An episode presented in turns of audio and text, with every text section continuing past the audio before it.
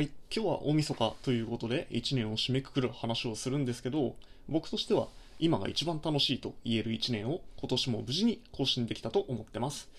まさか年始と年末でこれほどまでに予想外の展開になるとは思いませんでしたが配信始めてまだ10日の僕の近況自己紹介がてらぜひ聞いてください。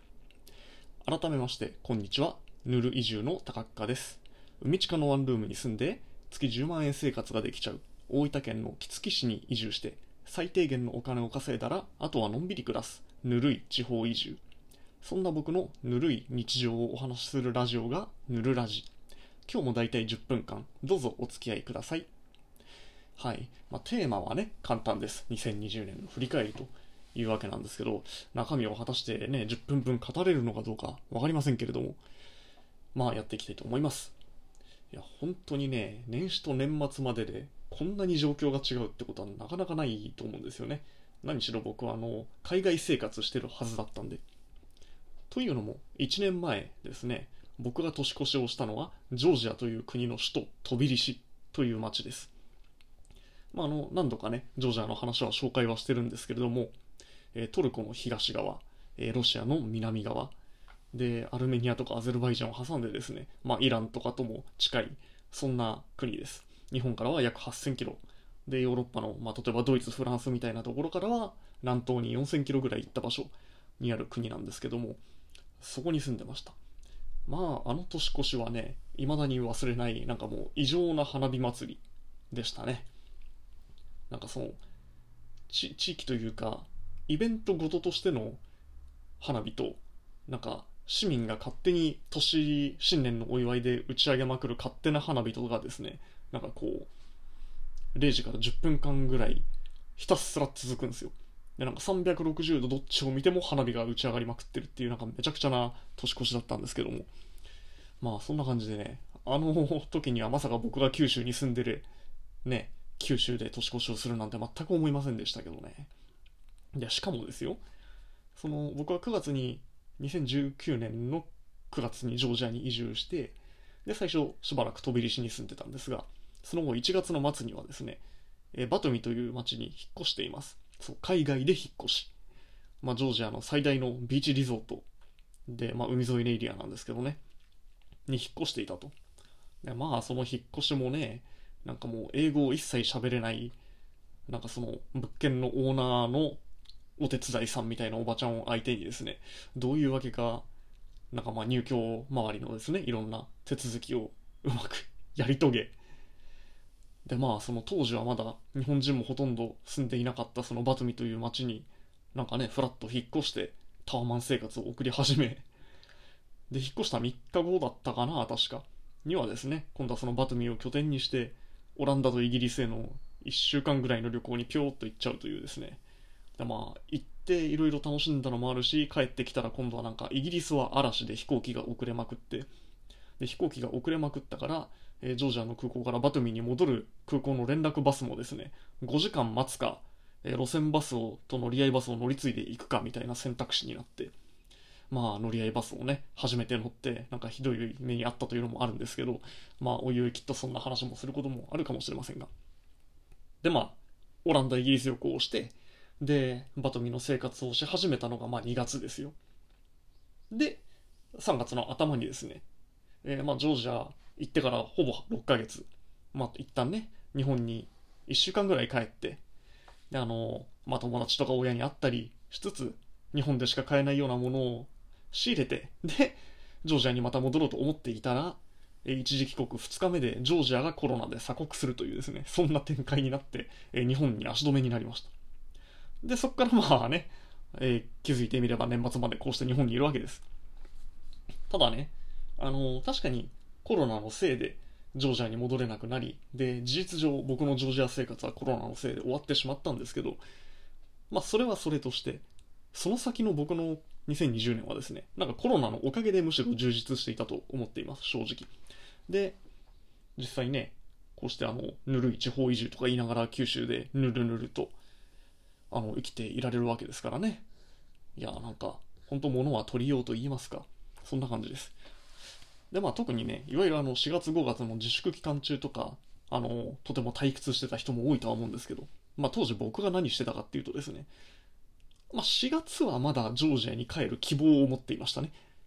あの、なので、ジョージアの様子とかを見ながら、いろいろ調べていたんですけど、一向に開国する気配がないと。で、まあ5月ぐらいになってくるとですね、あの、5月ぐらいになってくると、ごめんなさいね。5月ぐらいになってくると、なんかもうジョージアもしばらく空きそうにないし、これはもう日本で住まなきゃいけないかなと。まあそんな思いがだんだんしてきてですね。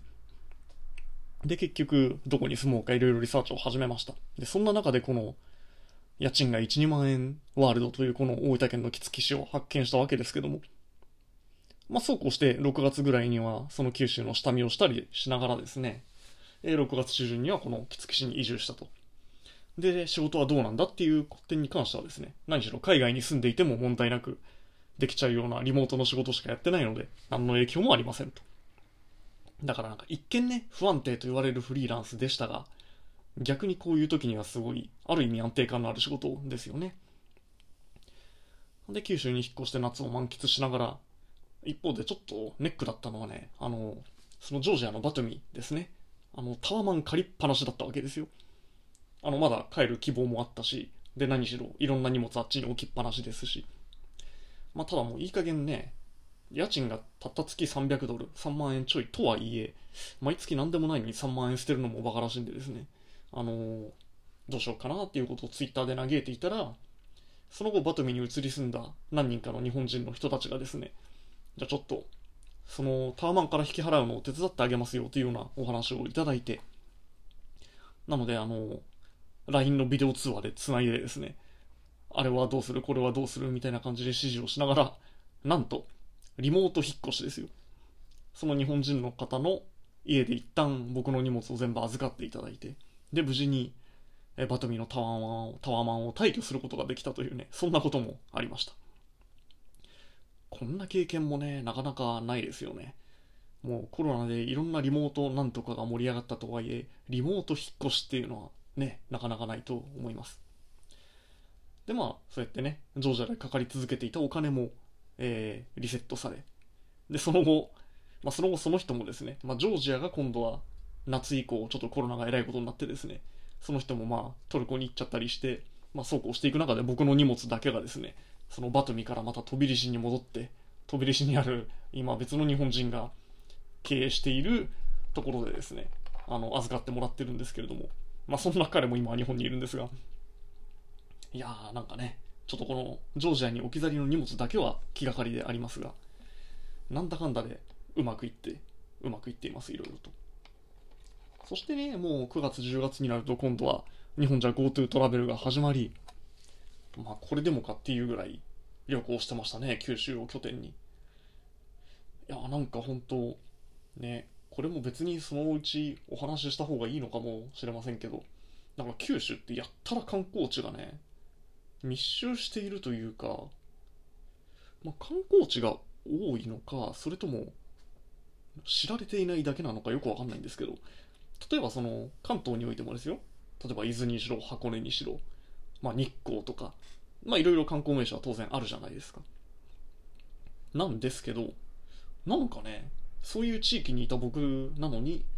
九州の観光名所がやったら多い気がするんですよね。まあそれで、本当だから僕は9月、10月、11月って一体何泊したんだっていうぐらい、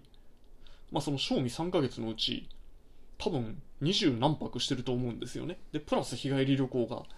何回かあるぐらいなので、もう僕の人生史上そんなになんか旅しまくってた時期っていうのは多分今回が初めてですね。そう、それでまあ久々にいっぱい車で運転もしたし、いろんな観光地も行ったし、でなんか、その旅行ってなんか僕今まではですね、なんか明確な目的があったんですよ。例えばその、鉄砲を撃ちたいから、実弾射撃をしたいからグアムに行くとか、なんか航空ショーを見たいからどっかに行くとかだったんですけど、まあそういうイベントごとは大体中止だったんでですね、まあ本当に、いわゆるザ観光ですよね。で、なんか知らないところに行く楽しさみたいなのを見つけられる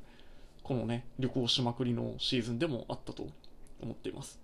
で、あのえっ、ー、と、あれいつだ？一昨日の放送ですかね、前々回。まあ、自由のマンネリ化なんていうタイトルをつけましたけど、まあ、自由も飽きるっていうお話をしましたが、まあなんかね、そういうまたちょっと新しい体験をすることで、マンネリ化も少しは解消されたのかななんていう気もしています。まあ完全になくなったとはまだ言いませんけど。まあそんなわけでですね、まあジョージアで、ジョージアで自分も変わったし、まあ変わったというのは、そのジョージアみたいなね、まだ日本でも知られていないような国で、そういう生活環境が全然違うところでも生きられる自分になっていたと。だそういう環境の変化に耐えられる自分になったところで、そのコロナでね、あの、周りの環境もガラッと変わったと。で、世界も変わってしまいましたけども、なんかそういう環境の変化に強い自分になっていたので、コロナで世界が変わっても特に大した影響もなかったのかなと、そんな一年だったと思っています。はい。というわけで、そろそろお時間が近づいてきました。えー、大晦日2020年最後の放送って言ってもまだ10回目ぐらいですけど。ですが、このヌルラジではリスナーの皆さんからのメッセージをお待ちしています。スタンド FM とラジオトークのメッセージ機能からぜひお送りください。それでは素敵な一日と年越しをお過ごしください。